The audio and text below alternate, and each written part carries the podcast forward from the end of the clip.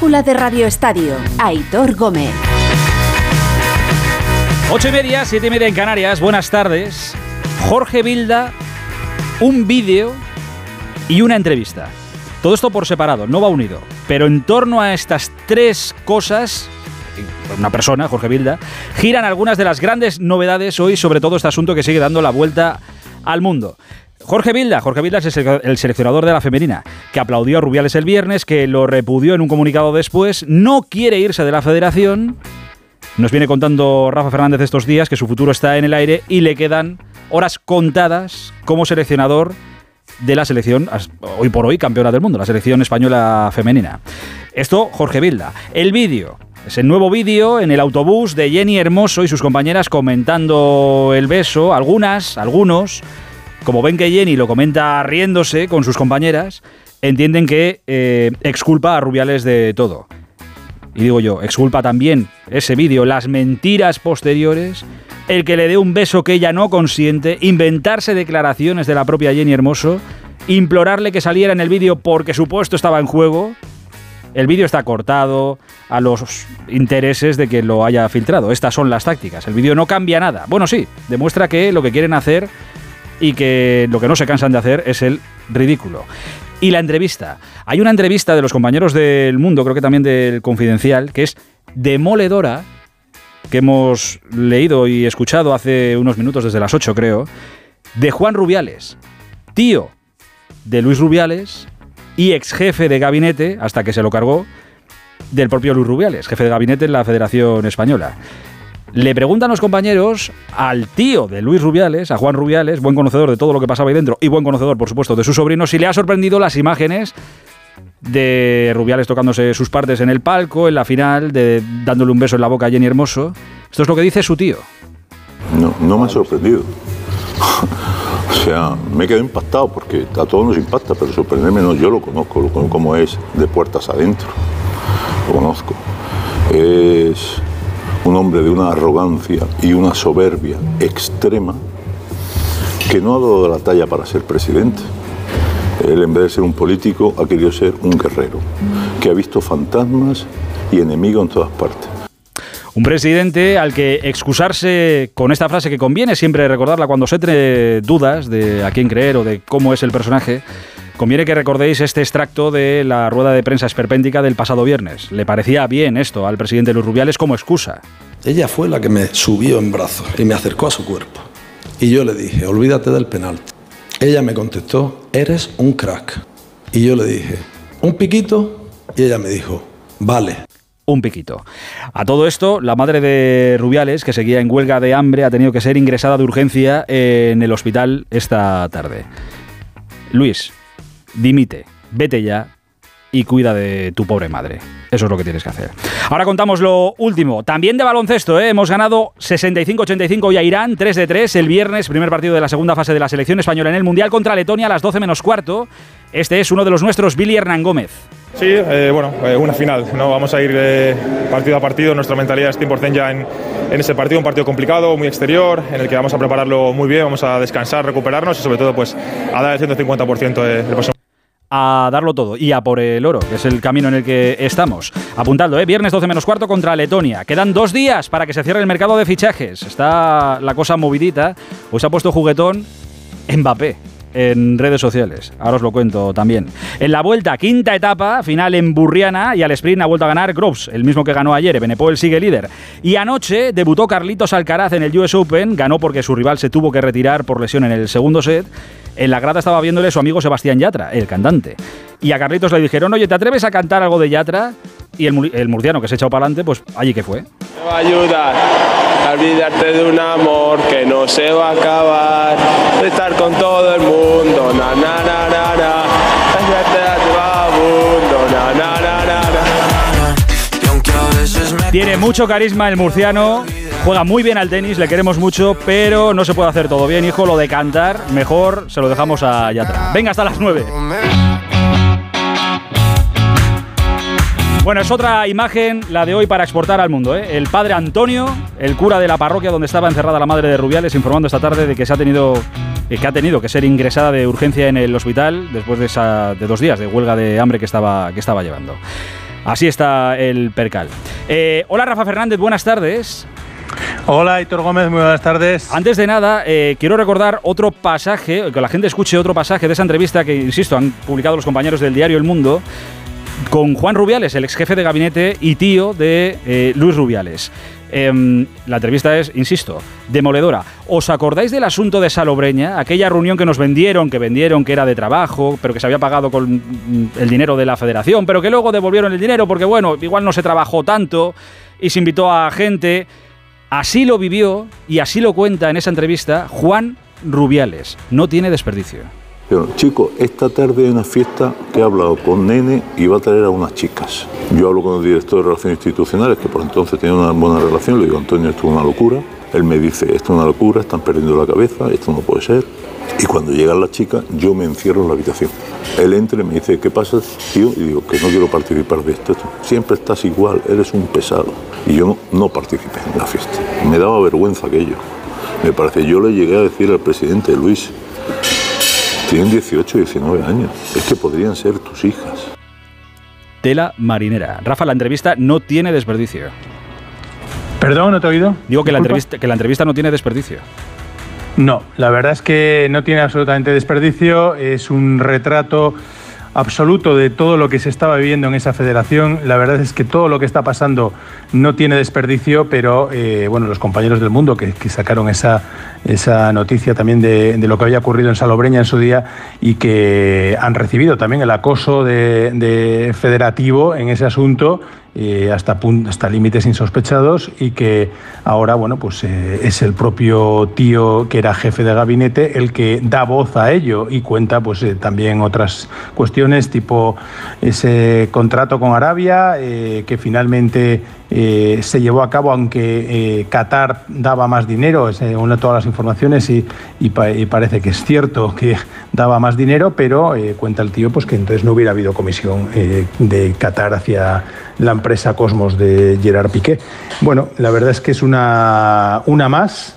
Vamos eh, a ir viendo gente que va a ir apareciendo y contando cosas y a los que hemos vivido toda esta época, esta cruzada en el desierto, pues no nos sorprende, Aitor. Eh, en fin, eh, esta noche más en el Radio Estadio Noche aquí en Onda Cero. Rafa. Déjame contarte simplemente el asunto de Jorge Vilda. Exacto, eso te iba, eso te iba a preguntar, que tiene las horas contadas como seleccionador. Sí, la noticia que hemos contado antes, eh, bueno, ya más que horas contadas, está absolutamente decidido y él ya lo sabe que no va a ser seleccionador español femenino más, eh, por lo menos de momento. Igual llega alguien luego y le vuelve a contratar, nunca se sabe en la vida. Pero eh, ahora mismo va a ser destituido como seleccionador y el único debate que queda es si permanecerá en la Federación Española de Fútbol tal y como él quiere o si también los presidentes de territoriales que tienen la federación ahora mismo capturada con Todavía hay que decirlo, hasta que demuestre lo contrario, con el testaferro de Luis Rubiales, eh, Pedro Rocha, presidente de la Extremeña, que no ha dado ningún paso para demostrar que no es testaferro de Luis Rubiales, porque de momento, eh, y salvo que haya habido una noticia de última hora, a esta hora siguen allí Camps, el hombre que firmó la alta traición al gobierno de España y al fútbol español, mandando esa denuncia a UEFA.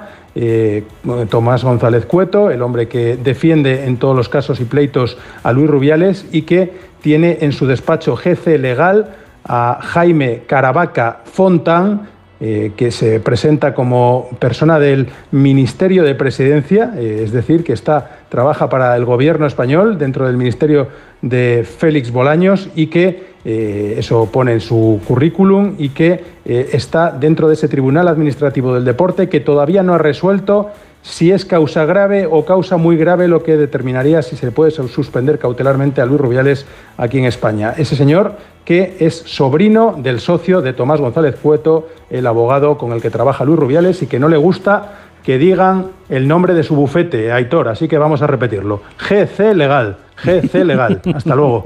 Un abrazo, Rafa. Hasta ahora. Por cierto, y para cerrar ya asuntos de la federación y líos varios, ¿os acordáis de Estrada Fernández, no? El árbitro que denunció a la federación por el caso Negreira. Bueno, ha vuelto a denunciar. Denuncia a Rubiales y compañía. Otra denuncia. Gonzalo Balafox, muy buenas. Así es, Aitor, ¿qué tal? Muy buenas. Otra denuncia más de Estrada Fernández contra la Federación es la tercera en este año.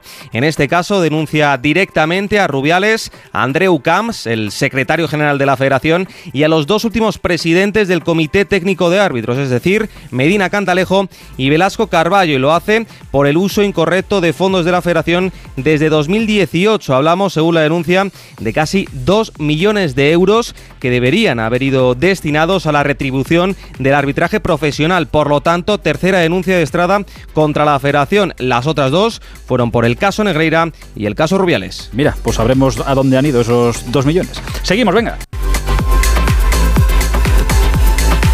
La brújula de Radio Estadio. Aitor Gómez. Una motera no se come ni un atasco. Una mutuera hace lo mismo, pero por menos dinero. Vente a la mutua con tu seguro de moto y te bajamos su precio, sea cual sea. Llama al 91 555 5555. 91 555 5555. Por este y muchas cosas más, vente a la mutua. Condiciones en mutua.es. ¿Nervioso por la vuelta al trabajo? Tranquilo, toma Ansiomet. Ansiomet con triptófano, lúpulo y vitaminas del grupo B contribuye al funcionamiento normal del sistema nervioso. Ansiomet, consulta a tu farmacéutico o dietista. Es que esta casa se queda cerrada meses y cuando oyes las noticias te quedas preocupado. Es normal preocuparse, es una segunda vivienda. Pero si verificamos que alguien intenta entrar, podemos avisar a la policía para que actúe e incluso desaloje la casa. Aunque con las cámaras exteriores y los sensores podemos detectarlo antes. Así que tranquila, la casa está cerrada, pero bien protegida. Este verano protege tu hogar frente a robos y ocupaciones con la alarma de Securitas Direct. Llama ahora al 900-272-272. No tenéis que conocer esta canción, ¿eh? De hecho, la podéis olvidar eh, muy rápido. Mbappé ha colgado en sus redes sociales hoy que estaba escuchando esta canción y tres emoticonos: una bomba, unas manos cerrando un acuerdo y una llama. La canción en la letra, que es curradísima seguro, empieza diciendo: Soy un top boy, fichaje caro como Moisés Caicedo en Londres. La letra, pues eso, es muy profunda, pero Pereiro, ¿qué hacemos con el mensaje? Que quedan dos días de mercado. ¿Qué tal? Muy buenas, Aitor. Eh, vamos a ver, puedo escuchar la canción, la puedo valorar, me puede gustar, pero eh, la verdad es que de, todos los mensajes que esperaba el Madrid, eh, creo que el que eh, menos valora o el que menos escucha es una canción que sea eh, más caro que Moisés Cacedo, que lo puede ser. Bueno, veremos a ver la primera fichaje cuánto es en enero o la temporada que viene, pero la realidad del Madrid ahora mismo es que por muchas noticias que han aparecido en el día de hoy, el cerrojo para entradas está echado, no hay posibilidad a esta hora, no te lo voy a asegurar al 100% porque mañana cuando eh, intentaré responderte otra cosa, pero eh, la ilusión del madridismo no voy a ser yo el que la eleve al máximo, porque eh, después de que esta mañana hubiera habido ciertas informaciones donde decían que Mbappé podía recalar con una oferta del Madrid primero de 180 y luego de 220, eh, lo que sabemos en Onda Cero es que no, es que lo que hay es lo que tiene Ancelotti para eh, tirar de aquí al mercado de invierno, o lo que es lo mismo, eh, sabiendo que Vinicius no está, es poner a José Lu arriba,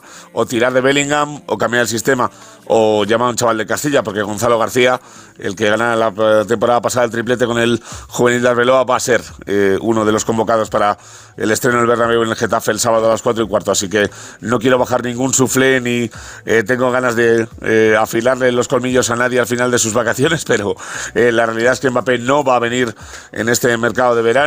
El Madrid eh, no ha recibido ninguna llamada de la madre eh, de Kylian, de Faisal Amari, para que activara ningún tipo de oferta. Florentino está un poquito cansado de toda la situación eh, de renuevo, no renuevo, ahora estoy en venta, eh, ahora mando una carta, ahora no lo hago, pero hay que cambiar el sistema, hay que confiar en lo que hay, pero la realidad ahora mismo, dentro del Bernabéu, dentro de Valdebebas y en el conjunto blanco, tanto su entrenador como los futbolistas, es que no va a haber entradas, salidas sí, puede haber dos, una Reinier, que ha tenido bastantes problemas para encontrar equipo porque muchos no encuentran la posibilidad de poder inscribir jugadores eh, por mucho que tenga un acuerdo con el futbolista brasileño que no cuenta para nada en el Madrid, es más, entrena aparte y dos, eh, Odriozola se puede marchar a la Real, pero en cuanto a entradas, eh, fichajes, el mercado está completamente cerrado, el Madrid tiene mucho miedo con estas cosas, así que a no ser que haya una bomba de aquí al día 31, al día 1, Mbappé sigue en París y el Madrid se queda con lo que tiene, querido. Escucha musiquita. Un abrazo, Pere. Hasta ahora. Un Eh, beso, chao, chao. Esto, mira, precisamente esto que nos contaba Pereiro, de uno que puedes que puede salir del Madrid, que puede dejar el Madrid, es eh, Odriozola. Está dicho Joaquín Aperribay, presidente de la Real hoy. Primero estamos hablando de un jugador formado en la Real. Me encantaría hablar con mucho respeto. Además, le conozco desde siempre y es un jugador que la Real está interesado en él. No cabe ninguna duda. Sí, sí, vamos a hablar con el Real Madrid para su incorporación, pues ya lo veremos en los próximos días. Ya lo veremos en los próximos días. Quedan dos, o sea, tampoco hay que. No se le puede dar muchas vueltas al asunto. Eh, el Barça. Anoche Alfredo contaba en Radio Estadio Noche que, bueno, lo del inglés está hecho, se va a marchar, pero ojo que Ansu Fati también parece que aceptaría ya marcharse. Alfredo, buenas tardes. Hola, muy buenas tardes, Aitor. Hemos estado hoy todo el día en la ciudad deportiva del Fútbol Club Barcelona pendiente de las múltiples reuniones que ha habido y porque el Barcelona está eh, apurando al máximo el mercado. Ansu Fati tiene muchos visos y muchos números de salir. Al final el jugador se ha convencido de que no va a tener mucha continuidad y le ha pedido a su representante Jorge Méndez que por fin escuche ofertas. Dicho y hecho inmediatamente, el Tottenham, que sabes que se ha desprendido de Harry Kane, importante jugador franquicia, ha decidido ir a por él. Se había dicho que el Chelsea, pues bien, el Chelsea no, sí el Liverpool, sí atención desde Arabia y a lo mejor algún movimiento en torno a Mohamed Salah. En cualquier caso, Inglaterra sería el destino y el Barcelona pone una condición, le deja salir, pero siempre que paguen su ficha. La ficha es de 16 millones brutos por temporada. Por tanto, no querrían perderle como mucho, como muchísimo, una eh, opción de compra con recompra para el Barcelona. Es decir, si al final del año le quieren pagar 50, 60 millones, el Barcelona por 70, 80 lo podría recomprar un poco más adelante. Pero Ansu eh, quiere irse, su padre quería incluso, se ha llegado a decir, colocarle en el Sevilla, pero lo más probable es que se marche al fútbol británico y lo del Tottenham vaya muy avanzado. Inglaterra es el destino de otro jugador, Aitor, Clement Lenglet. En estos momentos el francés ya está viajando hacia las Islas Británicas para irse al equipo de Monchi y de Unai Emery. Sabes que se le ha lesionado un central titular este eh, fin de semana y le van a sustituir con un Clement Lenglet que tiene una ficha también importantísima. 16 millones brutos también tiene Lenglet porque difirió parte de su salario y va a pagar el 75% de su ficha el conjunto británico de Birmingham. Eso sí, no habrá ninguna opción de compra. Lenglet volverá al final de la temporada. Si libera parte de Fair Play, que alivia un poco la situación al Barcelona, que ahora mismo todavía no ha inscrito a Íñigo Martínez, no ha inscrito a Iñaki Peña, no ha podido fichar a Cancelo y tiene que inscribir definitivamente a Gaby. Vamos a ver qué es lo que ocurre porque las horas son intensas. Eric García ha pedido salir. El eh, Girona, que acaba de vender a Santi Bueno, quiere llevárselo. En Italia me dicen Fiorentina y Roma también están interesados. Y Abde eh, Ed Abde también vio que no jugaba este fin de semana y ha pedido al club también que le deje salir, pero Xavi no quiere que se vaya. Si sale Ansu, es difícil que salga Ed Abde, que tiene ofertas de multitud de equipos. Como ves, el Barcelona lo deja todo para última hora y muchas cosas por hacer. Y entre medias, Robert Lewandowski muy molesto por el sistema de juego del equipo y porque se siente muy solo arriba. Declaraciones que han levantado cierta ampolla precisamente el fin de semana que vuelve a Pamplona, donde fue expulsado por Gil Manzano el año pasado. Recordarás aquello de cómo huele por aquí. Sí, sí, correcto. Un abrazo, Alfredito, hasta mañana. Hasta mañana, Hitor. Y un abrazo también a Deco, que tiene buen trabajo en estos dos días que quedan. Janito Mori, en el Atlético de Madrid te pregunto por lo que tiene Memphis, porque de movimiento está la cosa muy paradita, pero quedan dos días. Bueno, sí, vamos con lo último, que es la lesión de Memphis, que bueno, la esperábamos. Se ha hecho pública el día de hoy, lesión en el muslo derecho, no reza más el parte, habla de unas tres semanas de baja. Eh, bueno, el objetivo sería que Memphis pudiera estar para el derby frente al Real Madrid el próximo día 24 de septiembre. Así que vamos a ver si llega a ese importante partido. La buena noticia es que hoy ha vuelto el equipo al entrenamiento con Lemar, que se ha unido al grupo, aunque según demostró el nivel Saúl el otro día, lo va a tener complicado para quitarle el puesto. Por tanto, Coque, Jiménez y Reinildo son los lesionados ahora mismo en el conjunto rojiblanco. Y en cuanto al mercado, pues hombre, quedan dos días pero ya sabéis que si no salen dos jugadores, el Atlético de Madrid no va a traer a nadie. No tiene pinta de que eso vaya a ocurrir, al menos en este mercado, porque yo lo de que Arabia Saudí cierre el día 20 me sigue teniendo las orejas de punta, ¿eh, Aitor? Un abrazo, Ganito. Y no me extraña que tengas las orejas de punta. Hasta ahora. Sabéis que mañana estos tres, bueno, estos cuatro, la Real, el Madrid, el Barça y el Atleti van a conocer los rivales, sus rivales en la primera fase de la Champions. Mañana a las 6 de la tarde es el sorteo en Mónaco. Y esto va de lo que digan las bolas. Puede ser muy bueno, puede ser muy fácil, puede ser muy difícil.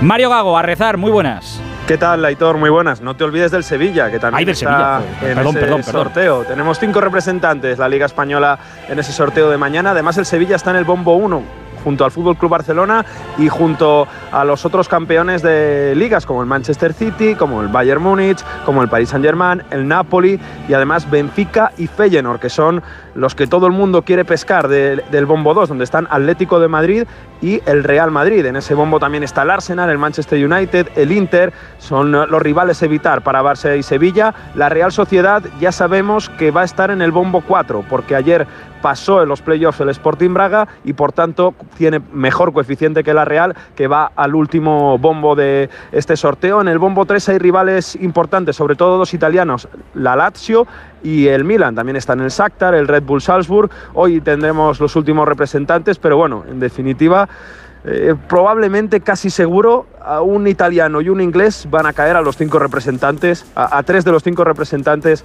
en la Champions League de, esta temporada para los españoles. A rezar mañana, a ver lo que pasa con las bolitas a partir de las 6 de la tarde, por supuesto, lo contamos aquí en Onda Cero. Gracias, Mariette, un abrazo. Abrazo. Hasta ahora, eh, Edu Esteve, vamos a Valencia. ¿Qué pasa? Bueno, Malá ya está, ya está presentado, ese ya está. ¿Qué pasa con Guillamón? ¿Qué pasa con Braithwaite? ¿Qué pasa en el Valencia?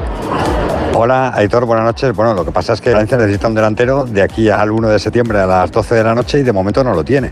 Fíjate, decías lo de Amalas y efectivamente hoy ha sido presentado ya como nuevo futbolista del Valencia, era algo que ya se sabía, 150.000 euros paga el Valencia por la cesión al Valladolid, pero no es delantero, es centrocampista, la urgencia es un delantero, Braithwaite está en la lista, está en la agenda, el Valencia intentó un intercambio con Samu Castillejo, pero Samu no quería marchar al español, con lo que, bueno, pues se abre otra vez la posibilidad de que el Valencia pueda hacer una oferta por Braithwaite al conjunto españolista, porque hoy en esa presentación de Amara ha reconocido Miguel Ángel Corona que lo de Rafa Mir está completamente descartado. Rafa Mir está descartado, sí.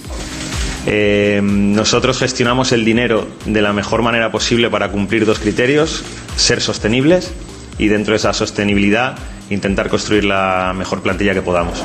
Era el delantero que quería Rubén Baraja, era la opción. De hecho, ha estado durante todo el verano hablando con él para convencerle, pero se cierra la puerta de Rafa Mir. Y lo que decía Hugo Guillamón, es un futbolista con el que no cuenta Baraja, además, después de la llegada de Amalá, menos todavía. Y el Atleti Bilbao lo tiene en su radar. Es vasco, eh, le encaja al Atleti Bilbao en la posición de defensa, quiere una cesión y de aquí al 1 de septiembre todo puede pasar. El futbolista quiere salir porque sabe que con Baraja no va a jugar prácticamente nada, o sea que su destino podría ser perfectamente el conjunto vasco. Está movido el asunto también en Valencia. Gracias, Edu. Oye, esta noche hay fútbol, ahora estaremos en Vigo, pero mañana hay un partido importante. Mañana todos vamos con Osasuna, que hay que remontar el 1-2 de la ida en esa eliminatoria de la Conference. Hay que seguir en la Conference. Hola, Javier Saralegui, Pamplona, buenas tardes. Buenas tardes. Osasuna se juega mañana buena parte de la temporada. La clasificación para la fase de grupos de la Conference League puede determinar incluso algún fichaje de última hora antes de que termine el plazo. Y es que los rojillos vivos todavía en las cuatro competiciones deben remontar el 2-1 adverso del partido de ida. Yago Barrasate se ha llevado a 24 futbolistas, incluyendo tres porteros en la lista y sabe que tiene que plantear un partido algo diferente al del encuentro de ida en el Sadar para remontar esa eliminatoria. El golpe de moral tras ganar en Valencia, aun con no un gran juego y ocho cambios en el once inicial, servirá para que ahora, de nuevo con muchas novedades en el equipo y con el once titular de gala, Osasuna trate mañana de ganar al Brujas. Gracias, Sara Legui. Digo que esta noche hay fútbol en Vigo, en Balaídos, es el partido del centenario del Celta. Leyendas del Celta contra leyendas del mundo. Vaya poder de convocatoria. Hola Rubén Rey, buenas noches. Aitor, buenas noches. Buenas noches a todos desde Balaídos. Hemos tenido concierto, música en directo, luego la presentación de todas las estrellas que se dan cita en este partido que forma parte de los actos del centenario. Los 100 años que cumplió el Celta de Vida el pasado 23 de agosto.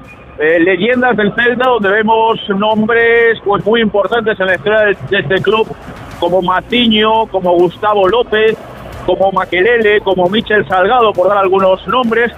Es cierto que faltan por circunstancias relativas a la situación que vive eh, Bélica, pues faltan dos grandísimas estrellas a los que el celtismo echa de menos, como Carping y Mostovoy.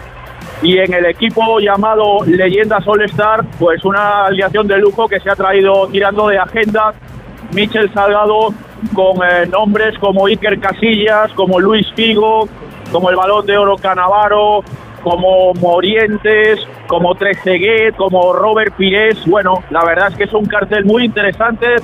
Se va llenando el estadio de Balaidos para esta fiesta, para este partido del centenario en Balaidos. Supongo que se habrán pegado además eh, al mediodía una buena mariscada, como no estando en Vigo. Gracias Rubén y a disfrutarlo, que disfrute todo el público de Balaídos esta noche ese partido por el centenario del Celta de Vigo. Nos tenemos que marchar a Yakarta. Para ti que eres de disfrutar de los amaneceres de Madrid, de pasear por el Retiro y la calle Alcalá. Este verano, para verlo todo muy claro, en Óptica Roma tenemos el 40% de descuento en gafas graduadas. Como siempre, las mejores marcas a precios increíbles en nuestras 10 ópticas y en nuestra web ópticaroma.com. Óptica Roma, tus ópticas de Madrid. ¿Te notas distante con tu pareja? ¿Sin ganas? Toma Energisil. Energisil Vigor con Maca contribuye a estimular el deseo sexual. Y ahora también Energisil Instant de Pharma OTC.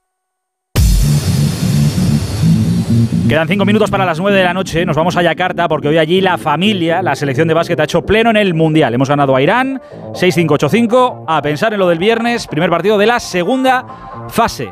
Albert Arranz, Yakarta, buenas tardes. Buenas tardes, Aitor. La selección española de baloncesto accede a la segunda fase de la Copa del Mundo 2023 invicta, después de imponerse hoy por 65-85 a Irán en el último partido de la primera ronda en el Grupo G.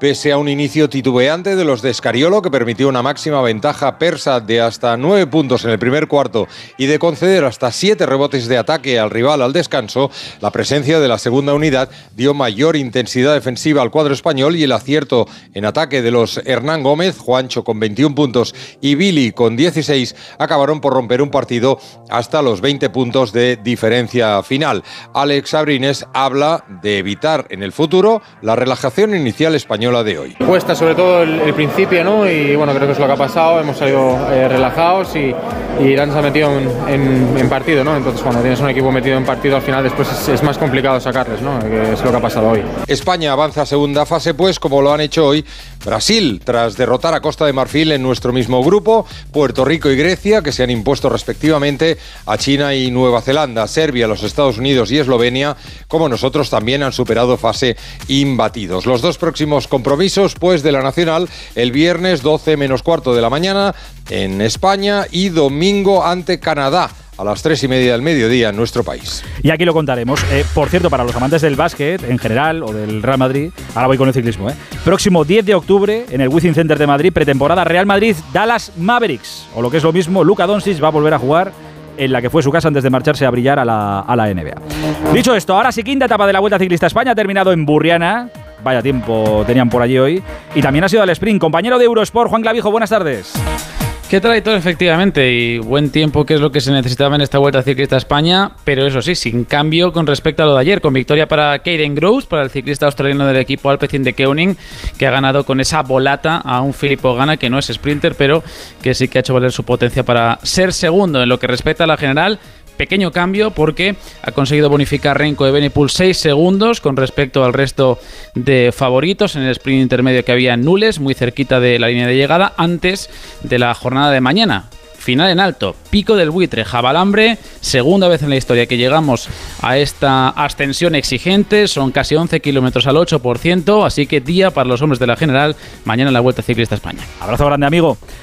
Eh, ya os dije ayer que merecía la pena que aguantarais hasta las dos y media de la madrugada para ver el debut de Alcaraz en el US Open. Hubo partido, hubo victoria y como hemos escuchado al principio, hubo hasta concierto. Rafa Plaza, Nueva York, buenas tardes. Casi que mereció la pena más por el concierto, porque, a ver, no sé yo si es que se quede, estamos contentos de la retirada. ¿eh? No, se torció el tobillo Coffin en el primer juego, jugó como pudo, la verdad, y luego se retiró eh, al principio del segundo set. Eso sí, el conciertito de Vagabundo Alcaraz dedicado a Sebastián Yatra estuvo, estuvo presente en la pista de entrada del US Open. Oye, ¿qué le viene ahora a Carlitos?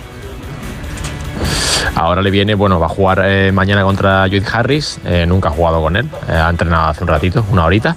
Y bueno, yo creo que está más que preparado para llegar lejos en el US Open, como hablamos, hasta cuartos donde está Sinner, que es donde empiezan las curvas de verdad.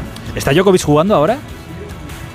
está jugando y ganando a un español, a Bernabé Zapata, 6-4 se ha llevado el primer set, también está jugando Carballés, que está ganando, está jugando Sorribes, que va a empate a un set, ha perdido Masarova y después va a jugar Davidovich, o sea que hay representación española mucha ahora mismo en el US Open. Un abrazo grande, Rafita. Otro editor, chao, chao. Hasta ahora. Y antes de terminar, eh, quería haceros solo una recomendación. Anoche eh, se pasó por el Radio Estadio Anoche una de las grandes, grandes periodistas deportivas de este país que hace unos días colgó el micrófono, la grandísima Paloma del Río que te digan esas cosas.